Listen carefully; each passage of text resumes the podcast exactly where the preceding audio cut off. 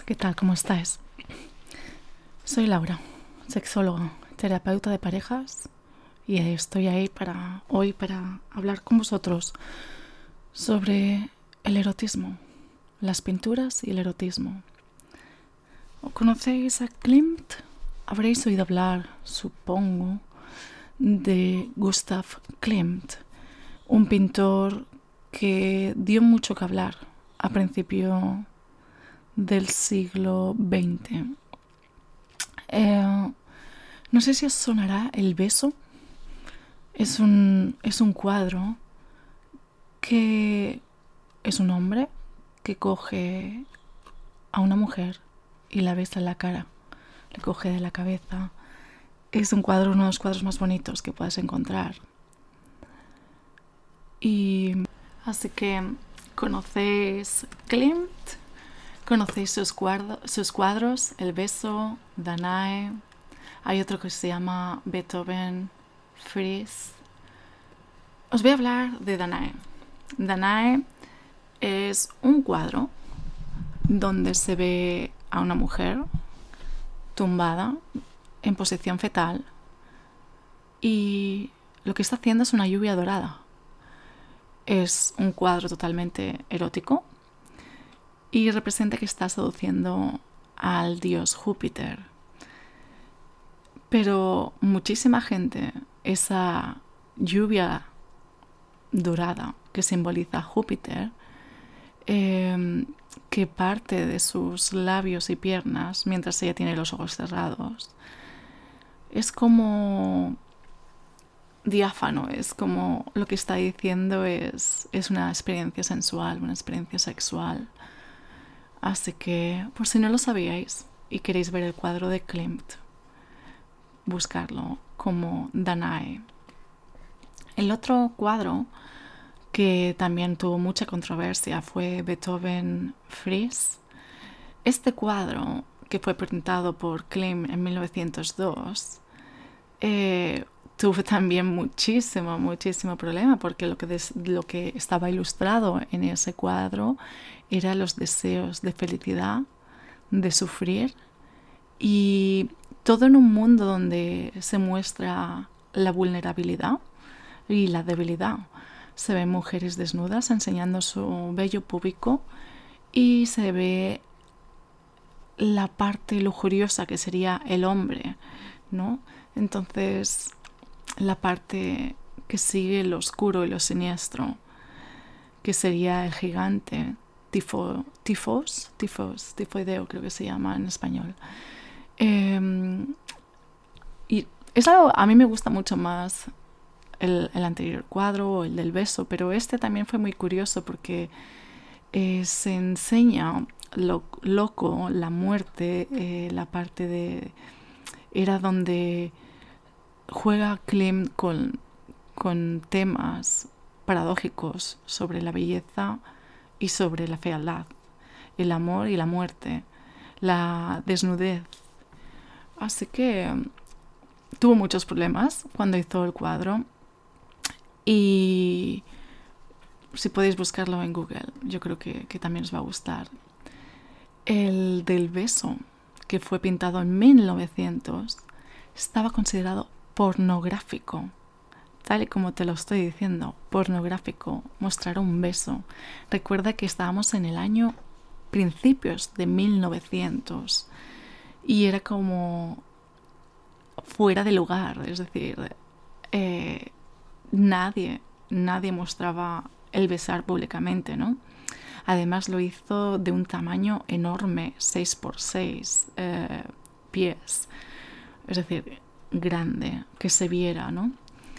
Eh, el, oro, ¿no? Que, además era el periodo de oro, ¿no? De, más brillar eh, de Klimt.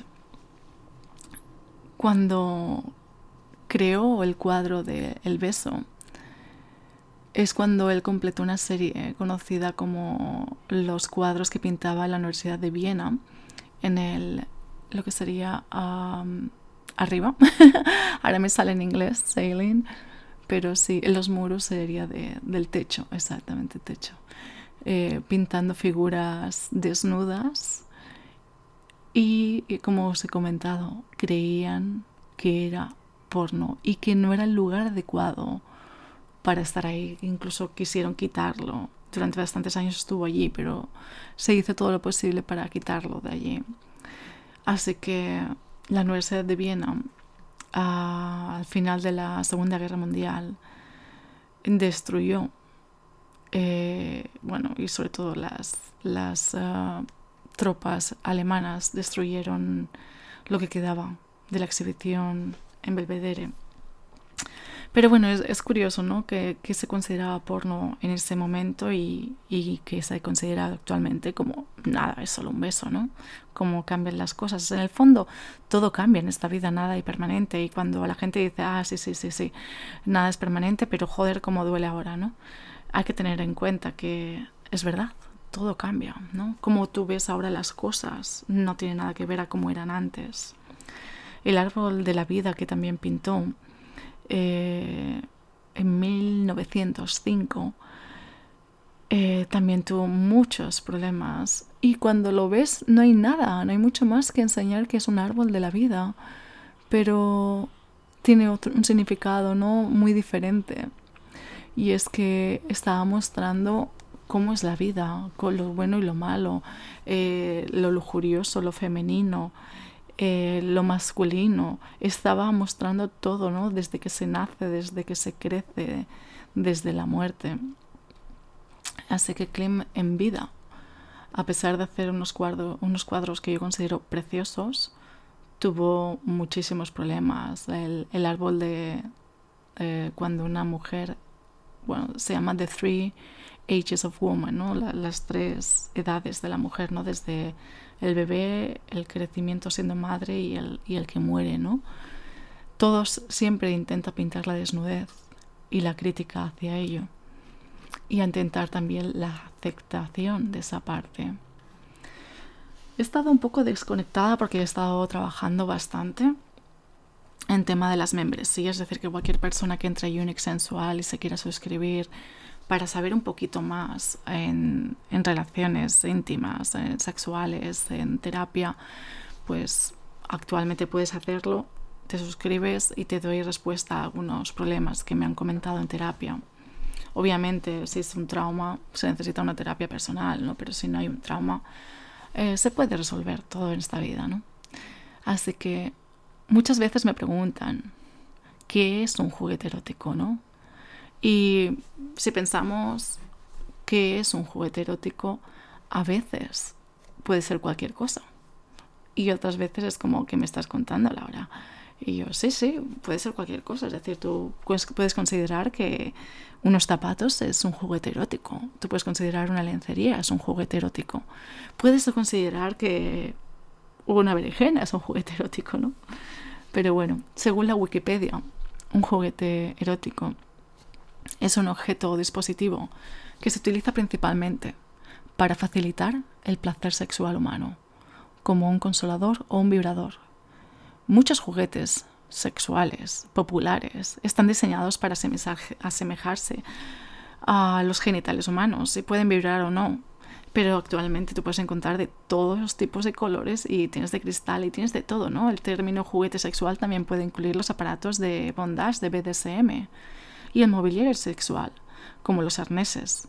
Sin embargo, no se aplica a artículos como los anticonceptivos, la pornografía o los preservativos.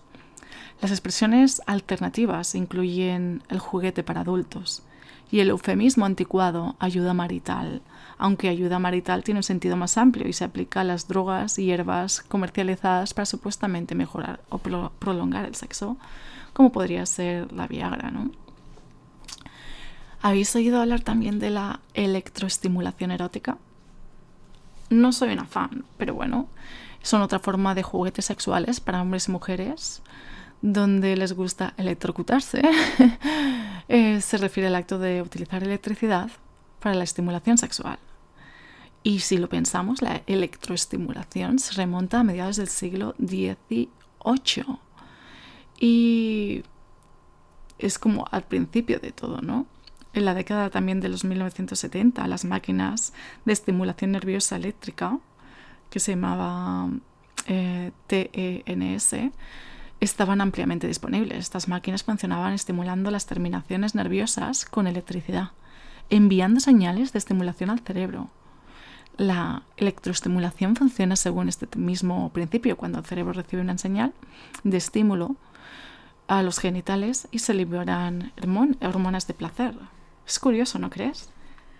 Eh, el sexo, el erotismo, la sensualidad, es engloba tanto, tantísimo. Otra pregunta que me hacían, ¿no? Gente que, que, me sigue, ¿no? Es ¿por qué duele tanto el sexo anal? ¿Por qué? ¿Por qué? ¿Y por qué a la gente le gusta el sexo anal, no?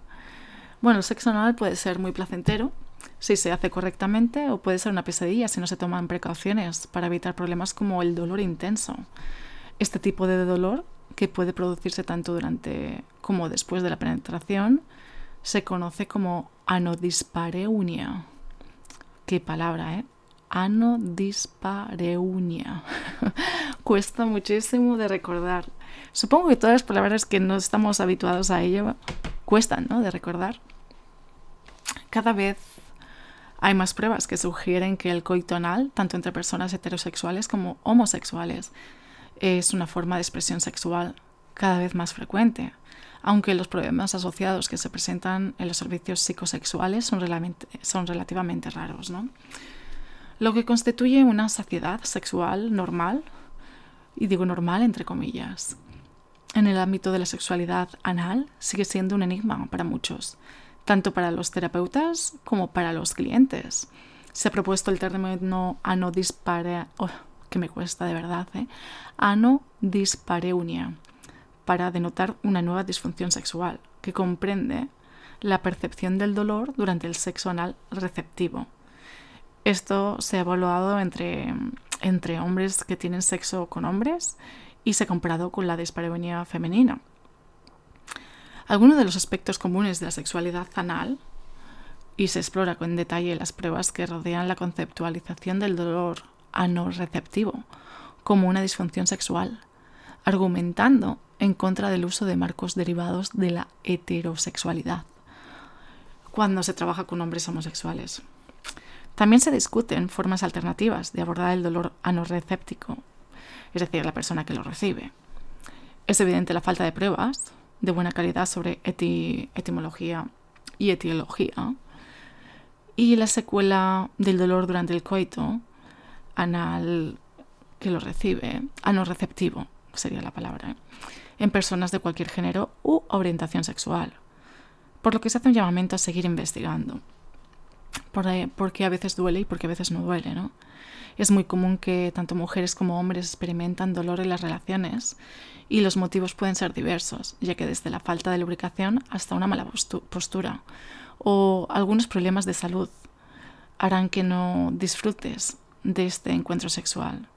Si alguna vez te ha pasado y te preguntas por qué duele el sexo anal, pues puede ser varios tipos de anotispareunia en función del momento en que se produce el dolor. Si es un dolor superficial o de intrusión, se experimenta cuando el pene intenta entrar en el recto, el pene o cualquier juguete erótico. ¿eh? Por tanto, es un dolor que se produce en la parte más externa, es decir, en el ano. Dolor por presencia se produce durante la penetración cuando el pene ya ha sido introducido. Es decir, que hay dos tipos de dolores. Los motivos por los que se pueden producir estas molestias durante estas relaciones pueden ser muy diversos, pero lo importante es que acudas a un especialista para que revise y puedas diagnosticar el origen de este dolor, sobre todo si persiste o es muy intenso después de la relación anal. Las causas eh, pueden ser varias, ¿no? Puede ser físico, puede ser mental. Así que lo, es muy importante conocer las más comunes para prevenirlas, ya sea para saber qué hacer o cuándo acudir al especialista. Una de las causas, obviamente, sería la falta de lubricación, ya que el ano no tiene lubricación natural para ser penetrado con facilidad y sin dolor, por lo que es imprescindible utilizar un lubricante adecuado para este tipo de relaciones. Además, es aconsejable utilizar un preservativo con lubricante, ya que así también se evitan posibles transmisiones de enfermedad sexual. Debido a la falta de lubricación, también es más difícil de dilatar. Por lo tanto, si no estimulamos bien el ano antes de penetrar es probable que haya un dolor de intrusión o superficial. Si esto ocurre y la penetración es algo forzada, porque no se ha lubricado bien previamente, es probable que se produzcan grietas y desgarros que provocan un fuerte dolor. Así que es mejor lubricar y dilatar bien antes de penetrar para evitar este tipo de problemas y poder disfrutar del sexo. Las penetraciones agresivas hay que evitarlas a toda costa. Sí, sé que tienes muchas ganas y puede ser que la persona receptiva también tenga muchas ganas, pero vamos a evitarlas. Otra de las razones es, em, más que nada, esta parte agresiva, ¿no? Porque entiendo que hay personas que les gusta disfrutar de ello, eh, pueden provocar muchísimo dolor en, las dos partes, tanto la persona que da como la persona que recibe. Causar irritación, malestar, dolor intenso, desgarros e incluso sangrado. Y a posteriores, si no se ha hecho, eh, se ha puesto preservativo, pueden llegar a enfermedades de transmisión sexual. Las posturas, cuáles son adecuadas y cuáles no. Para este tipo de penetración pueden provocar importantes molestias, así que si esto te ocurre, es importante que conozcas qué posturas son mejores. Hay una que le llaman el molde y otra que le llaman libélula. Serían las mejores. Problemas de salud. Puede haber también un problema de salud que harían que esta actividad sexual duela.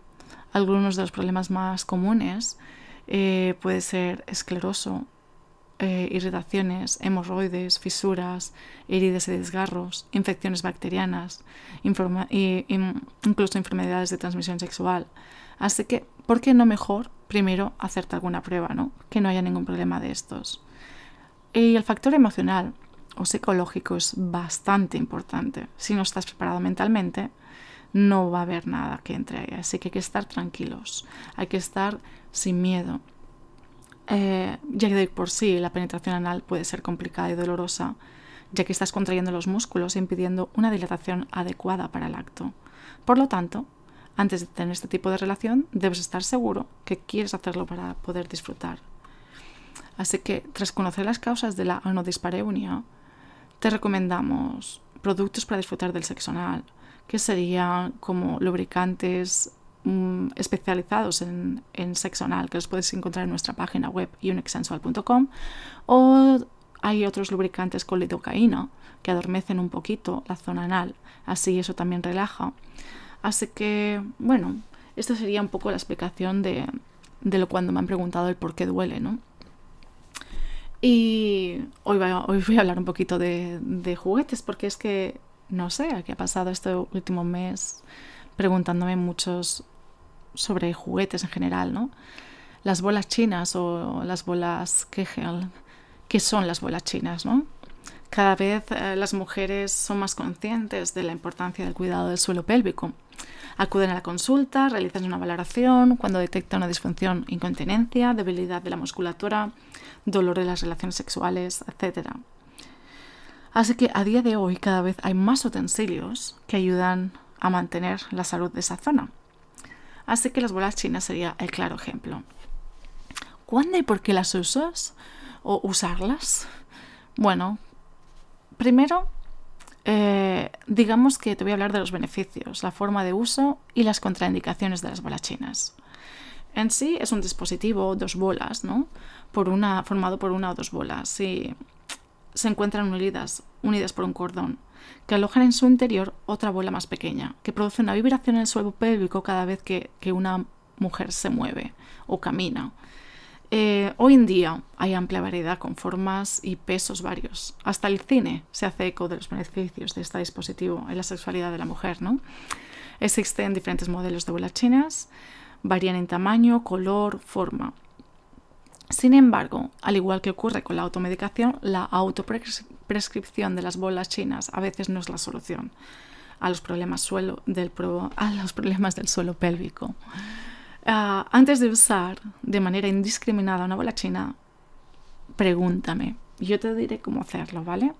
Porque mucha gente es en plan, me pongo las de bolas y que se me cae. Bueno, es que a lo mejor ya tienes un problema del suelo pélvico que no es fuerte. Entonces vamos a poner una que sea más pequeña, que tenga menos peso, ¿no? La bola pequeña produce una vibración que aumenta la lubricación y el tono muscular en general. Para que la bola china cumpla su función, es fundamental que la mujer esté en movimiento, es decir, no sirve colocárselas y, permanecer tumbada en el sofá o en la cama o sentada viendo una película. El uso de las bolas chinas va a trabajar el tono muscular, es la principal función. Esto es el estado basal de la musculatura del suelo pélvico, que no se debe confundir con la fuerza que sería la contracción voluntaria de esta zona y se podría trabajar realizando, haciendo ejercicios de Kegel. Así que si quieres trabajar el tono y la fuerza, Puedes colocarte las bolas chinas y mientras te mueves realizar contracciones voluntarias del suelo pélvico. De esta manera estás realizando un trabajo global.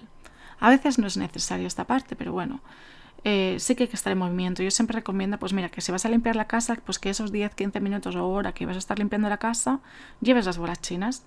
Que vas a salir a caminar o vas a salir a sacar el perro, pues llevas las bolas chinas y luego te las quitas. Siempre hay que lavarlos con agua y jabón y pH neutro. Agua y jabón con pH neutro. Eh, los beneficios combate la incontinencia urinaria, previene el estreñimiento crónico, como entrenamiento del suelo pélvico antes o después de una cirugía del aparato genital femenino. Son recomendadas en algunos casos para prevenir prolapsos. Quiere decir que el útero cae hacia la vía del parto porque los tejidos que lo sostienen están débiles o estirados, incontinencias u otras alteraciones. Son aconsejadas para mujeres que practican deporte de impacto como el CrossFit o el running junto con la gimnasia hipopresiva, sirven para mantener la zona tonificada. Mejoran el tono de la musculatura del suelo pélvico y combinadas con ejercicios de Kegel pueden mejorar la fuerza. Aumentan la lubricación de la vagina. Y en cuanto al sexo, pues hay gente que las utiliza como un juguete sexual y hay gente que no. Ahí ya dependerá de ti. Así que, ¿cuándo no tienes que usar las bolas chinas? Cuando tienes la regla, cuando estás embarazada, cuando tienes prolapsos, y en el posparto. Cuando tienes vaginismo, cuando tienes infección vaginal, molestias o, dolor durante el uso y si ves que se te están cayendo, pues tampoco las lleves. ¿vale? Espero que estas respuestas, estas consultas que me habéis hecho, os sirvan estas respuestas y nos vamos a ver posiblemente en dos o tres semanas. Bueno, no me vais a escuchar en dos o tres semanas. Espero que os haya gustado el podcast. Si no te ha gustado, por favor, guárdalo para ti. Y que tengáis un muy feliz mes de junio.